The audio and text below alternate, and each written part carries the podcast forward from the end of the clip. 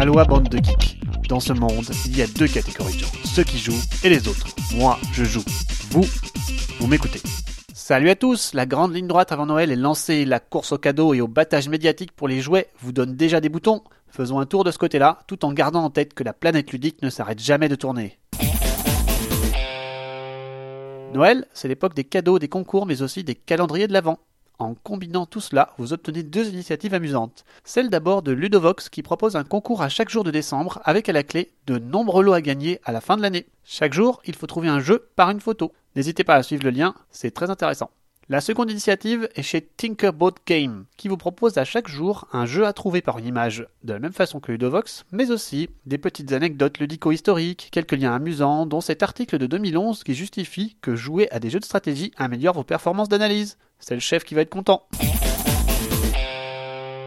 Côté pro, voici une interview sur les métiers du jeu et le tremplin qui s'opère avec la croissance du hobby pour certains producteurs de contenu, podcasts et vidéos aux US, qui migrent vers des compagnies.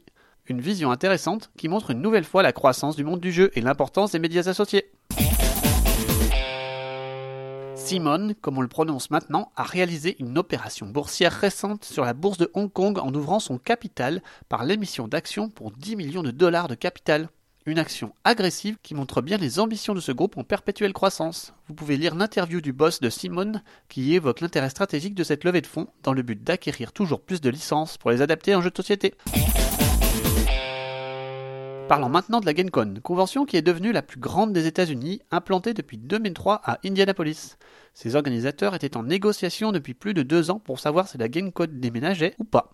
Il faut savoir que les organisateurs avaient menacé la mairie de quitter la ville pour cet événement extraordinaire si la ville signait le très controversé Religious Freedom Restoration Act, qui promeut en substance une discrimination des religions et a dérivé sur une discrimination des communautés LGBT.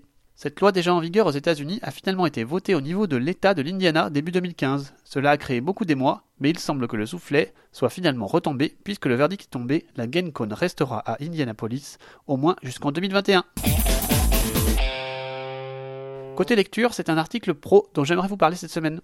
Jamie Stegmeyer parle dans son blog de différents moyens intéressants de faire de l'envoi de colis aux États-Unis. Un article extrêmement utile aux petits éditeurs en recherche de la perle rare de la distribution aussi intéressant pour le joueur que je suis, histoire de comprendre quels sont les challenges derrière la distribution de jeux. J'y ai appris qu'il faut en général trouver une entreprise pour pacter les milliers de boîtes, mais aussi une entreprise d'envoi aux quatre coins du monde, ce dernier élément étant crucial pour éviter un maximum de soucis, ainsi que de coûts supplémentaires liés justement à des problèmes d'envoi, de communication ou de packaging endommagés.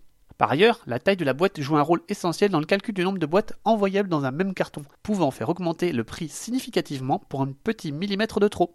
Enfin, et ce n'est pas un scoop, pour que l'opération sous-traitée se déroule dans les meilleures conditions, il faut bien évidemment tout suivre et spécifier un cahier des charges et un process très précis. Le plus précis, le moins de risques on prend. Comme souvent, être proactif évite bien des surprises. Quand le jeu de société inspire un article engagé au sujet de la surpêche qui ne manquera pas d'évoquer les protecteurs et pirates des océans Sea Shepherd, ça donne un auteur de jeu qui se base sur les conditions de fin du jeu Fleet, en préambule de son article. Ainsi, le jeu peut se terminer soit lorsqu'il n'y a plus de licence de pêche, soit lorsqu'il n'y a plus de poissons. La seconde partie de l'article part de Donjons et Dragons, et plus particulièrement du jeu de rôle, qui fixe les limites du monde à l'imagination des joueurs, pour comparer cela aux problématiques toutes réelles des a priori et règles soi-disant établies de notre système menant à la surpêche. Enfin, la troisième partie s'inspire du jeu Diplomatie, le jeu où tout est alliance et rien n'est finalement dû au hasard, pour présenter le rôle médiatique de Paul Watson, le porte-parole de Sea Shepherd en guerre contre la surpêche mondiale. Cela fait plaisir de voir le jeu s'immiscer comme exemple et déclencheur de ce genre d'article à la fois engagé et sérieux, d'autant que la cause défendue est particulièrement louable de mon point de vue. Côté sortie, Rob Davio fait l'actualité cette semaine avec une annonce d'un futur jeu coopératif basé sur la nouvelle de Lovecraft, Les montagnes hallucinées. Rien que ça, ça devrait attirer du monde. Après le succès incroyable de Pandémie, Legacy, Cthulhu contre la grippe espagnole, il va y avoir des espérances derrière ce titre. Cela sortira donc chez Yellow, avec les illustrations de Miguel Coimbra qui a récemment illustré Sea of Clouds et Argo. Je ne peux que saluer la situation thématique plus précise que le simple fait de faire du Cthulhu, du Cthulhu et encore du Cthulhu. Et les amateurs de l'œuvre originale devraient aussi apprécier. Wait and see. Le mois prochain verra la consécration mais aussi la fin du cycle des sorties de Dominion.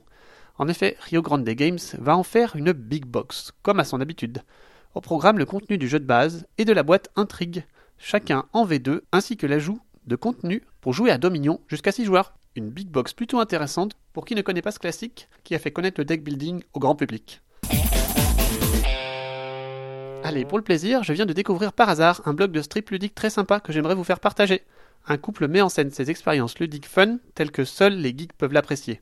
Bien dessiné, simple et efficace, jetez-y un œil chaque semaine. Dans la rubrique Just for Fun, encore, je voudrais la vidéo du collectif qui réalise des contenus hautement inutiles en écrasant tout type d'objet avec une presse hydraulique. Le tout en time-lapse avec un jeu de cartes. Cela donne la vidéo inutile de la semaine que je vous laisse découvrir. Allez, c'est terminé pour cette semaine. La prochaine session sera diffusée exceptionnellement dans 3 semaines au lieu de 2. De toute façon, vous serez, je l'espère, en pleine festivité de Noël. On se retrouve le 2 janvier. D'ici là, offrez plein de jeux, jouez-y et profitez bien des fêtes.